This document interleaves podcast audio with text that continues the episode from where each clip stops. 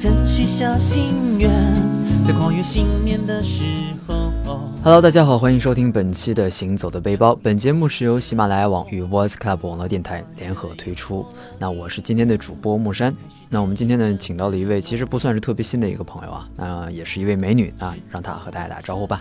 大家好，新年快乐！我是一冰。嗯，新年快乐！那新的一年呢又来了。那在新的一年里呢，相信有很多人有各自的计划。那在这里呢，也是呃代表 VC 所有的主播向大家先应该算拜年吗？嗯，不算拜年吧，啊，不算拜年，那就是祝福嘛。那就祝福大家能有一个好的心情，然后有一个好的目标，然后能够在这好的开始，在这一年当中能够实现自己的所有愿望，好吧？那么接下来呢，开始我们今天的节目。哎，一斌，我想问个问题啊，嗯、就是前两天跨年嘛，对，你是怎么跨的？我嘛就和同事先去一个小酒吧吃了点，嗯，小零食啊，那个鸡翅膀啊什么的，然后又喝了一点啤酒，就外国的那种。然后去酒吧当然是喝酒是关键了，怎么能说是吃零食是关键呢？嗯，然后。然后什么？然后就是应了酒吧墙上的那句话，是吧？把自己喝醉，给别人机会，是这样的吗？对，没错，我们就去开房了啊！真的，这这种话题在这里讲真的好吗？嗯，也没有，就是学生时代保留下的习惯嘛，因为觉得啊，你学生时代就有这种习惯了吗？天哪，这个节目的下限在哪里？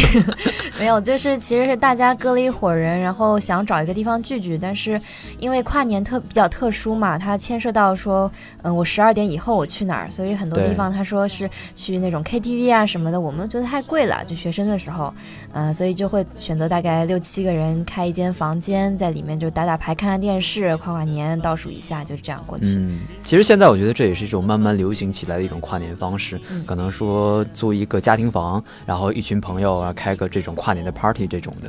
嗯、呃，对，而且比较健康嘛，然后就想睡就睡，还可以洗澡啊什么的，不像就说，嗯，比如说去年那个像在外滩跨年就发生了。不太好的一件事情，哎、对，就是可能大家都爱凑热闹嘛。那如果我们几个人就说不去凑热闹，就待在一块儿，大家跟也是跟喜欢的人分享心情，嗯、呃，一方面也不会说太冷，也不会有这种安全危险隐患在里面。嗯，其实说到跨年呢，因为早些年的话，其实上海每年在外滩或者是在那个世纪公园都会举行一些相应的跨年的仪式，包括说倒计时啊，包括说灯光秀啊，以及烟火表演。嗯、其实。呃，如果说我们能够把安全隐患排除的话，其实我觉得用这样的方式去庆祝跨年，其实对于无论是说对于参与活动的人来讲，还是对于这个城市来讲，应该来讲都是一件比较喜庆的事情，对对吧？毕竟是这样一个时间段。但是可能说是因为去年的事情，呃，所导致说今年的上海呢没有任何的这种呃公共项目上的一个跨年的一个活动啊、呃，所以呢，可能我们如果说来年会不会有，那可能还要再看来年了。嗯、那这可能是上海的朋友，因为上海的话，之前我们会有这样一种习惯，说跨年了我们要去外滩。那北京的朋友呢？北京的朋友，我猜他们去后海的比较多吧？后海啊，三里屯啊，对，酒吧这种地方。有人说提到三里屯，你是指去优衣库跨年吗？嗯、我想告诉你的是，优衣库并不是二十四小时营业。好吧，如果它二十四小时呢？那、呃、是不是要收费了？门口是不是应该排队啊？开玩笑啊，呃，其实北京的话，可能相对来讲，像后海、三里屯这边的话，会聚集更多的年轻人。那其实跨年来讲的话，慢慢慢慢会成为年轻人的一种生活习惯，甚至说是一种青年的文化。嗯，对，毕竟年纪大了，你也跨不动了。对，基本上像我现在，基本到了十一点多就困得不行不行的，就得睡觉。嗯，我以为你七八点就睡了呢。所以呢，今天的节目呢是想和大家聊一聊关于在跨年的时候，哎，哪些地方比较好玩？嗯，然后呃，可以说在明年或者是说未来有机会的时候，你可以选择去这些地方去跨一个不一样的年。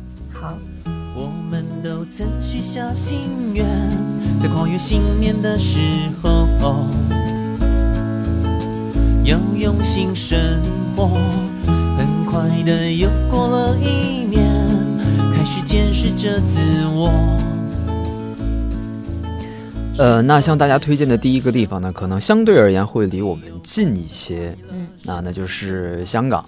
啊，其实香港这个地方是应该来讲是近几年大家都觉得还蛮想去的一个地方，因为慢慢慢慢的，无论是政策上各方面已经放开了，其实去香港现在没有之前那么困难。也很方便。对比如说像从上海上海站走的话，你可以坐火车去。对，有个叫做京九线，经过上海，那到达是香港的九龙。嗯那其实跨年的时候，香港会有什么好玩的呢？嗯，我觉得好玩的话，应该去维多利亚港吧，嗯毕，竟有夜景，就跟我们在外滩跨年应该是一个类型的。对，会有点像。可能说你如果说是这种比较有钱的话，可能会选择在租个租一条游艇，然后开一个游艇 party，然后找一群的人，然后在游艇上啊，在维多利亚港。嗯我怎么看到了华尔街之狼的画面呀？当然了，如果像我们这种可能去的话，更多的就是看看呃维多利亚港的烟烟火呀，灯然后对它的倒计时，对吧？嗯可能跟身边的人一起去迎接新一年的到来。当然，其实你去跨年，比如说你去香港跨年，当然不仅仅是说，哎，我到香港跨个年好了，再打个的回来了，嗯，对吧？肯定还是在香港要玩一段时间的。对的。那你有什么推荐的景点给大家吗嗯？就像我年前的十二月头上，我刚刚去了香港嘛，嗯，有些人基本上都是说没事儿就飞一趟，没事儿就飞一趟。就香港特别机票特别便宜，往返嗯包税，然后坐的还是港龙的飞机，港龙和国泰共享的，然后往返的飞机带税只有八百多块钱，嗯，那还是蛮便宜的。超便宜，我觉得。对对对，所以其实出去玩的时候，这个有时候也一定要看好啊、呃打折机票的这样一个优惠活动。对，嗯嗯，那其实香港的话，大家可能知道就是迪士尼，就很多很多人去的话，就一定会去迪士尼乐园去玩一趟对。我也去了，嗯去了迪士尼以后，因为我也去过美国迪士尼嘛，嗯，相比较而言，就说香港迪士尼就特别小，对，因为本身香港也不大，嗯，所以的话就是感觉去哪儿都是比较挤的这种感觉。呃，而且我去的那天正好也不凑巧下下大雨，嗯，那应该人比较少一点。对，人很少，什么项目都不需要你排队，嗯，玩的很多，但是，嗯，它的重复率跟美国的挺高的，基本上你能在美国玩到的香港，呃，你能在香港玩到的美国都应该玩过，嗯嗯，然后还是那种迪士尼的感觉吧，但是总觉得，因为我去过美国以后差口气，嗯，其实我觉得在在上海的朋友们其实也不用着急啊，再过段时间上海的迪士尼也马上就要开业了对。嗯。嗯，所以后来我又去了那个海洋公园吧，然后我觉得海洋公园跟迪士尼相比的话，如果你计划在美国有去迪士尼的话，我建议你就说在香港只去海洋公园就行了，嗯，然后剩下的时间用来购物，因为 毕竟香港还有剩下的钱。对，拿剩下的钱和剩下的时间踢开男友去购物吧。像这个，特别是圣诞期间嘛，香港那个打折都会非常力度挺挺大的，嗯，然后可以去光明正大的说我是为了省钱，对吧？所以本本身本身港币就可能说汇率来讲有个嗯八折优惠，然后再赶上说免税，而且本身东西还打折，那其实对于很多这种剁手一族来讲的话，真的是莫大的福利。像我是圣诞节前去的那个香港嘛，嗯，那我就去那边周大福买东西，他们那边金价本来就相当于给我们打一个汇率的折，对。然，后金价在那边就说，不过最近好像因为美元升值，所以汇率也在浮动嘛，对对？吧？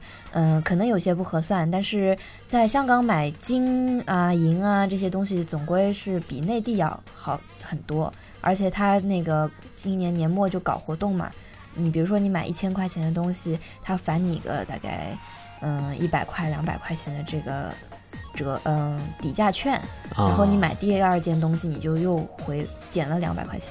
关键是你比如说你买第二件东西，它只要四百块钱，那你等于两百块钱买了它这个东西，它又送你一百块钱的底价券，这简直没完没了，什么都想买。根本停不下来，是吧？嗯嗯顺便说一下，并没有打广告。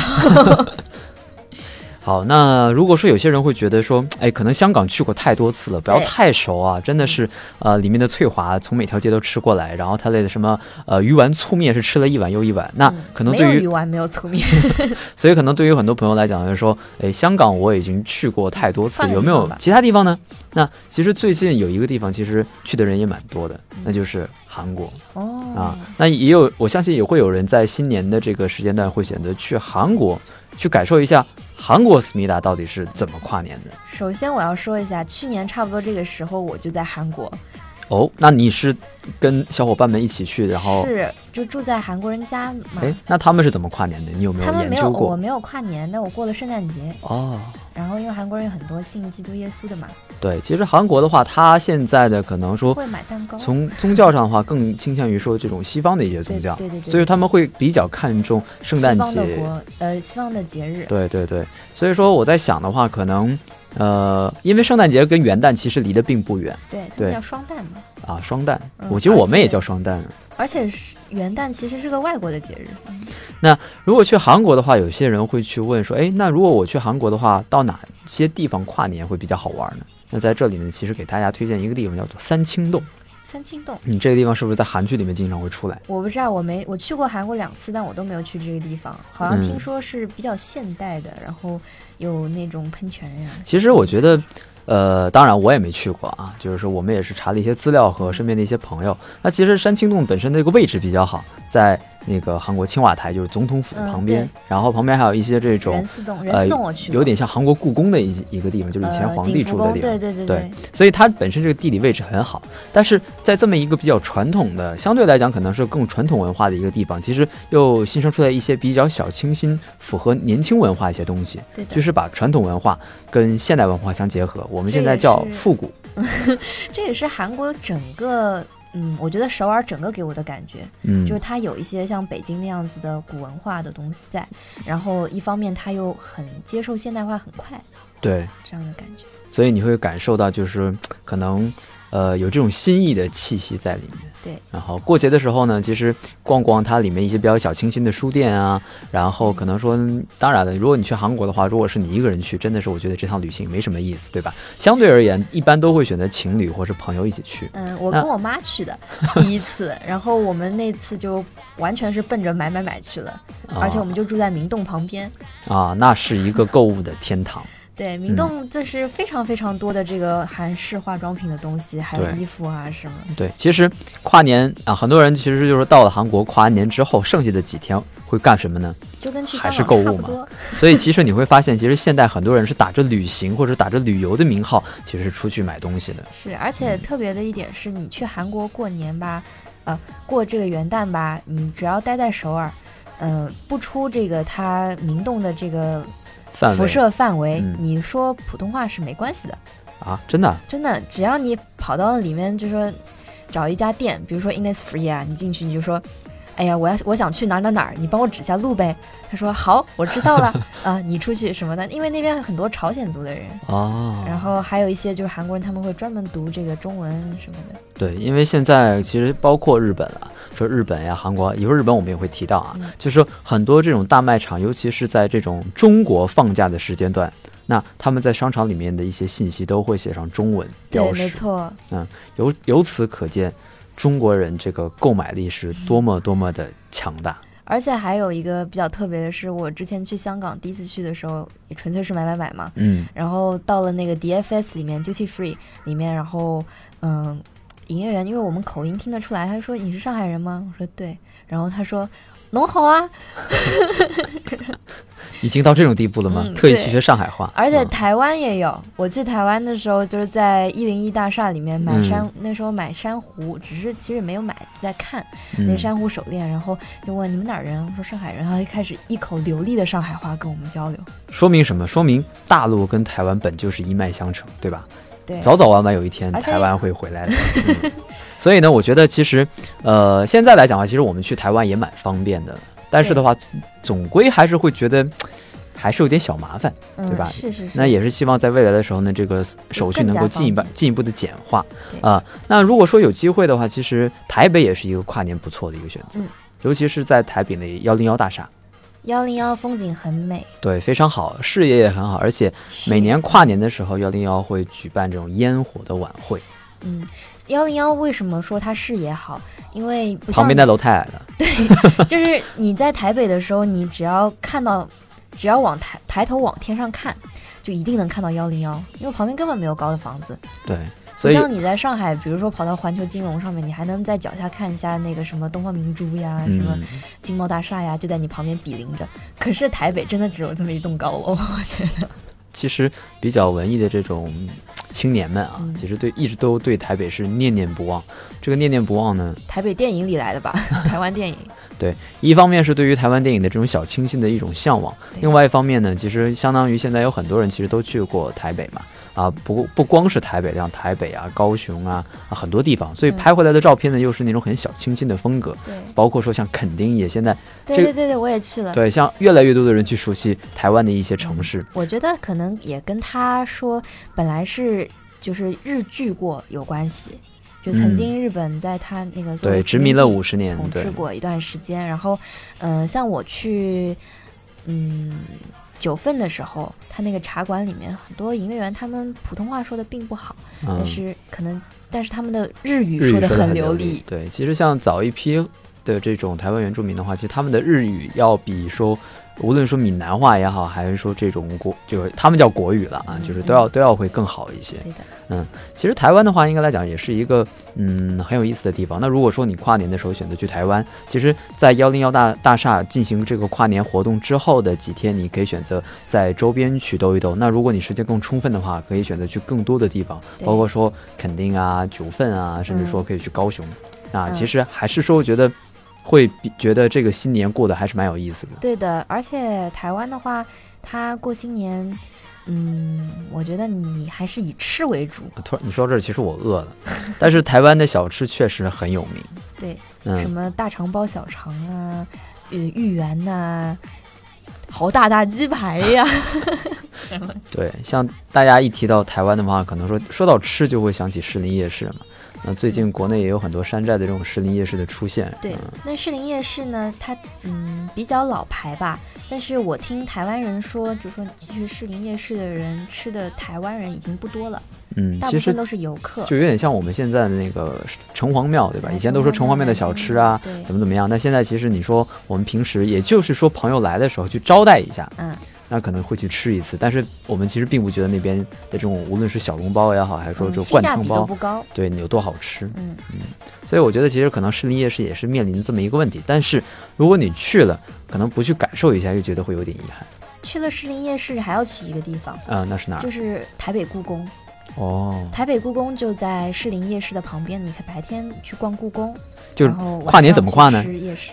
先去夜市吃一通，吃到凌晨啊、快到了十二点的时候，然后抬头仰望幺零幺大厦看烟火表演。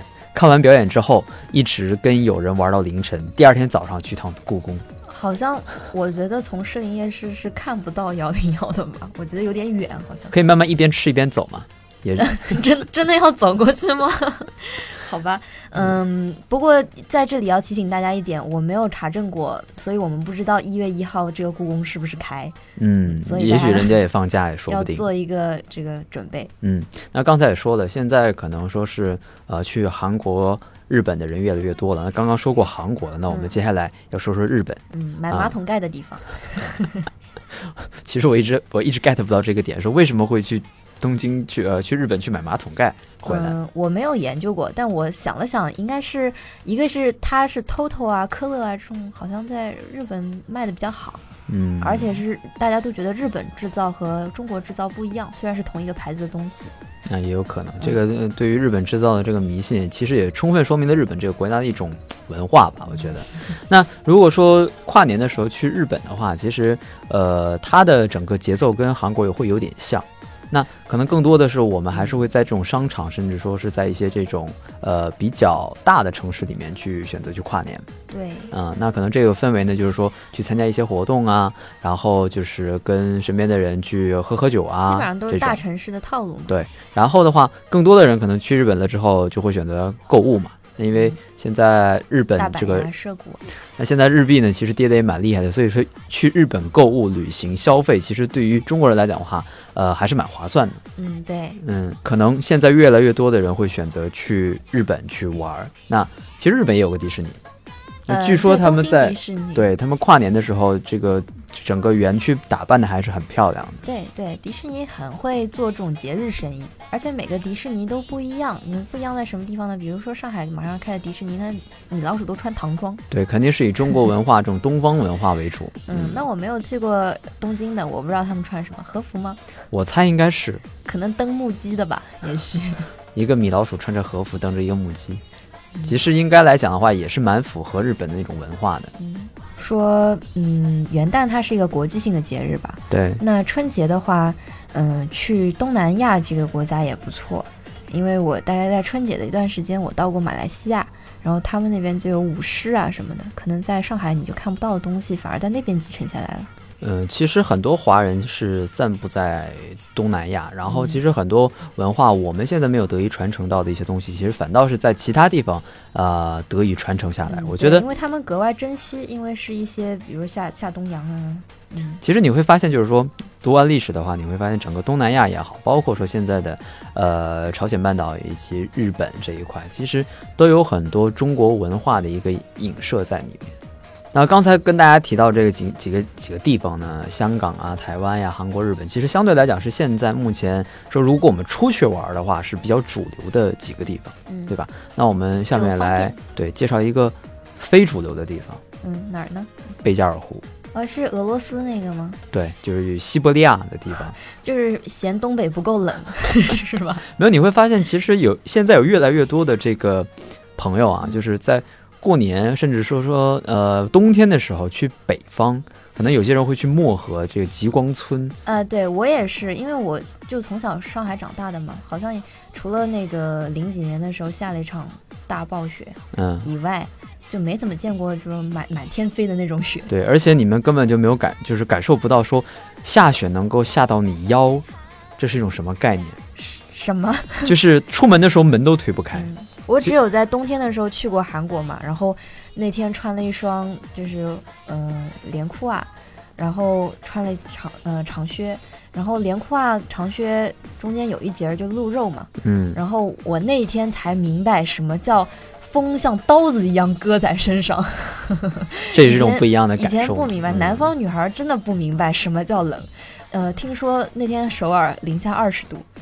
差不多，这是北方一个比较正常的一个冬天的气温啊。嗯，但是它没下雪啊，这我觉得特别亏，冻都冻着了，都没下雪。嗯，所以其实有些时候会感受到北方的冬天和南方的冬天这种差异，也是一件很有趣的事情。就是物理攻击和魔法攻击。对，所以现在会有些人会选择说，哎，过年的时候去贝加尔湖嘛，因为像贝加尔湖，因为它人比较少，所以遭到的破坏也比较少，那整个风景啊各方面其实都还蛮纯天然的。嗯，我有一个朋友，他刚刚就从那个西伯利亚回来，然后他跟我说，这个战斗民族是怎样的一个粗糙？就比如说，呃，我也忘记汇率是多少了啊。比如说那个九块钱，嗯，这个俄罗斯的那个叫什么卢布？嗯，嗯，打个比方啊，比如说九块钱换一块钱人民币，然后机场的时候，机场里面他那个他他们特别不爱做这个计算，嗯，然后。他可能一年前还是十块钱换一块钱人民币的，然后他就还是按十块钱给你算，完全不浮动。然后你买东西什么的，就是后面比如说你买了什么二十几卢布的东西，然后他就说：“哎，后面那个抹零吧，二十。”就这样子。这是一个粗犷而且豪放的民族。嗯，对，嗯，我给的数字不一定准确，但是这个他们这个态度是准确的。嗯，其实所以的话，如果说去感受一下俄罗斯战斗民族的这种文化氛围，也是很不错的。然后喝喝地道的这伏特加到底是什么味道？嗯，还有一个就是你能在战斗民族的国家吃到辣椒味的巧克力。我朋友专门给我带了一板回来，回头我到工作室和木山分享一下，再告诉大家什么味道。嗯，好的。那么今天呢，也和大家分享了很多，就是说跨年可能说呃比较好玩，觉得这些地方嘛。那么希望如果有未来有机会的话，喜欢的朋友们可以去尝试一下。好的。嗯，那么本期的节目呢就是这些，希望大家能够在新的一年当中呢继续支持 VC 工作室。那也希望大家呢能够去关注我们的呃微信订阅号 Voice Club FM 来收听我们更多的节目。好，那谢谢大家收听今天的节目。嗯，我是木山，我们下期再见，拜拜，拜拜。